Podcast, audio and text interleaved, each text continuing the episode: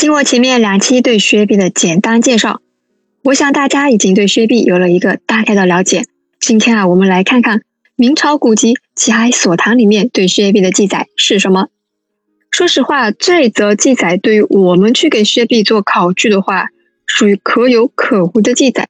因为不惑读完之后啊，觉得文中的中心思想啊，嗯，好像对我们研究薛毕这个人啊没什么用。那我们来看看是什么样的记载。书的第十二卷第二百零八页第四百三十五条，薛毕为福州守啊，是对薛毕在福州为官期间发生事情的记载。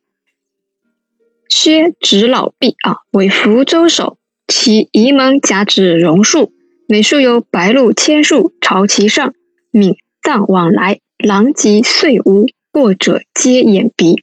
薛执老毕呢，是江城对薛毕的称呼。前面我们也说过，直老是薛毕的字。那江澄为什么要这么称呼薛毕呢？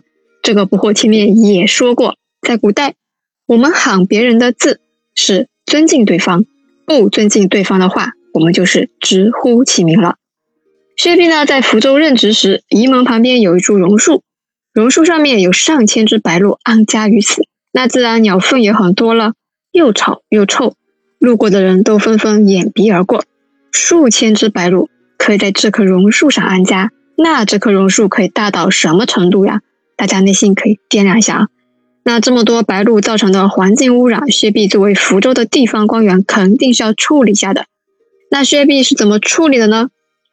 薛常乘鱼出，为粪污衣，以为不祥，欲尽伐树而未言。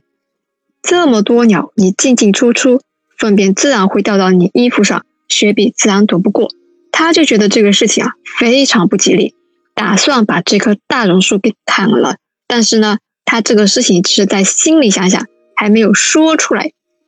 那这棵大榕树命运如何？有没有被砍掉呢？我们继续往下看。府苍翼光曾悟梦，借奏者肯云：某受命护府志，所部数百人皆梯榕树，今。见今府主欲伐树，吾无所归矣，愿为一言。这段话什么意思呢？雪碧做了个梦，梦见借咒者来和他说话。借咒者就是穿戴盔甲的武士，我们这里可理解为府衙的守卫。守卫说：“我们受命保护府衙的治安，几百人累了都是靠着这棵大榕树休息的。今天你要把这棵大榕树给砍了。”我们都无家可归。接着，借奏者继续说道：“福主所恶，不过路碎耳，请期三日息平之。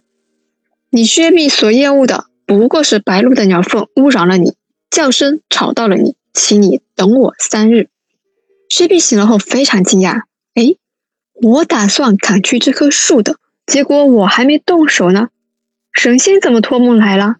神仙要我等他三天，那我等三天看看吧。那三天后发生了什么事情呢？我们接着往下看。至暮大雨，三日乃止，路去一空，区区如星矣。到了傍晚，倾盆大雨来了。这雨大到什么程度呢？下了三天三夜才停。雨这么个下法，栖息在大榕树上的千只白鹭。尽数散去，什么鸟屎啊，什么各种啊，都被大雨冲刷的干干净净。府衙门口以及大榕树全部焕然一新。好啦，以上呢就是《奇海所谈》里面关于薛毕的记载。听完真的是可有可无哈，但是啊，从这一则记载里可以侧面翻译出薛毕的一些品性。但我们不在这里评论。今天的讲解呢就到这里结束了，下期。不惑就要和大家讲讲秦桧了，因为他和薛毕也有联系嘛，在《齐海所谈》里也有关于他的记载。喜欢历史的朋友可以关注不惑的公众号“不惑讲历史”，里面有温州通史，也有中国通史，还有历史人物以及专栏。公众号里有书单分享，还有各种金鸡书画的优质资源分享。现在也已经提供古籍与古画的高清扫描页下载，文章里还有不惑自己做的思维导图。希望我的公众号可以给大家带去帮助。好啦，我们下期见。